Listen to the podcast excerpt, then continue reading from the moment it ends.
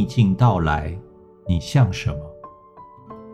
一个女儿对她智慧的父亲抱怨说：“她的生命是如何如何痛苦无助，她是多么想要健康的走下去，但是她已失去了方向，整个人惶惶然然，只想放弃自己。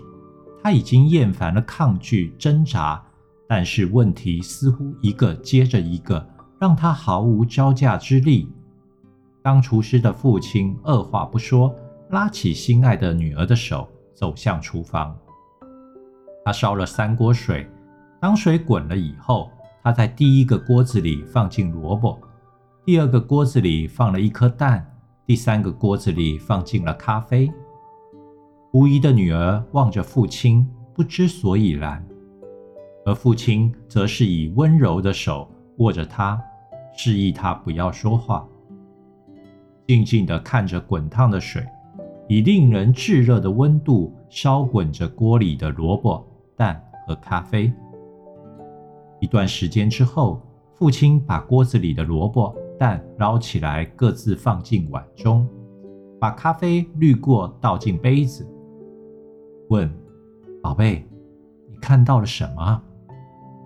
女儿说：“萝卜、蛋和咖啡。”父亲把女儿拉近，要女儿摸一摸经过沸水煮烂的萝卜。萝卜已被煮得软烂。他要女儿拿起一颗蛋，敲碎薄硬的蛋壳。他细心观察着这颗水煮蛋，然后他要女儿尝尝咖啡。女儿笑起来，喝着咖啡，闻着浓浓的香味。女儿谦逊恭敬地问：“爸。”这是什么意思啊？这三样东西面对相同的逆境，也就是滚烫的水，反应却各不相同。原本粗硬坚实的萝卜，在滚水中变软了，虚烂了。那个蛋原本非常脆弱，它那薄硬的外壳起初保护了它一体似的内容物。但是经过滚水的沸腾之后，蛋壳内却变硬了，而粉末似的咖啡却非常特别，在滚烫的热水中，它竟然改变了水。你呢，我的女儿？你是什么呢？父亲慈爱地摸着虽已长大成人，却一时失去勇气的女儿的头。当逆境来到你的门前，你作何反应呢？你是看似坚强的萝卜，但痛苦与逆境同时来时，却变得软弱，失去了力量吗？或者你原本是一颗蛋，有着柔顺易变的心，你是否原是一个有弹性、有潜力的灵魂，但是却在经历死亡、分离困境之后，变得坚硬顽强？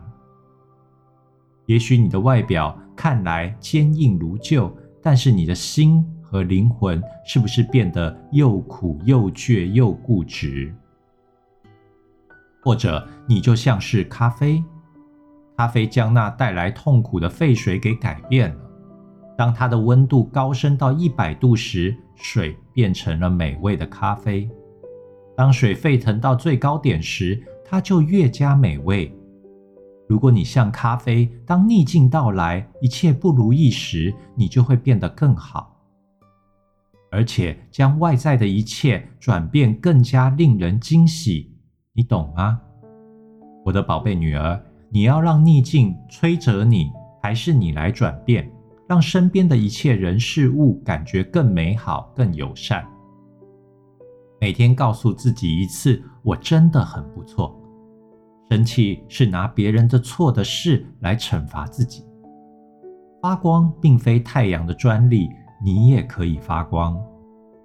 愚者用肉体监视心灵，智者用心灵监视肉体。获至幸福的不二法门是：珍视你所拥有的，遗忘你所没有的。贪婪是最真实的贫穷，满足是最真实的富有。你可以用爱得到全世界，你也可以用恨失去全世界。人的价值在遭受诱惑的一瞬间就被决定。真正的爱应该超越生命的长度、心灵的宽度、灵魂的深度。爱的力量大到可以使人忘记一切，却又小到连一粒妒忌的沙石也不容纳。无论你在什么时候开始，重要的是开始之后就不要停止；无论你在什么时候结束，重要的是结束之后就不要悔恨。抱最大的希望，为最大的努力做最坏的打算。世上最累人的事，莫过于虚伪的过日子。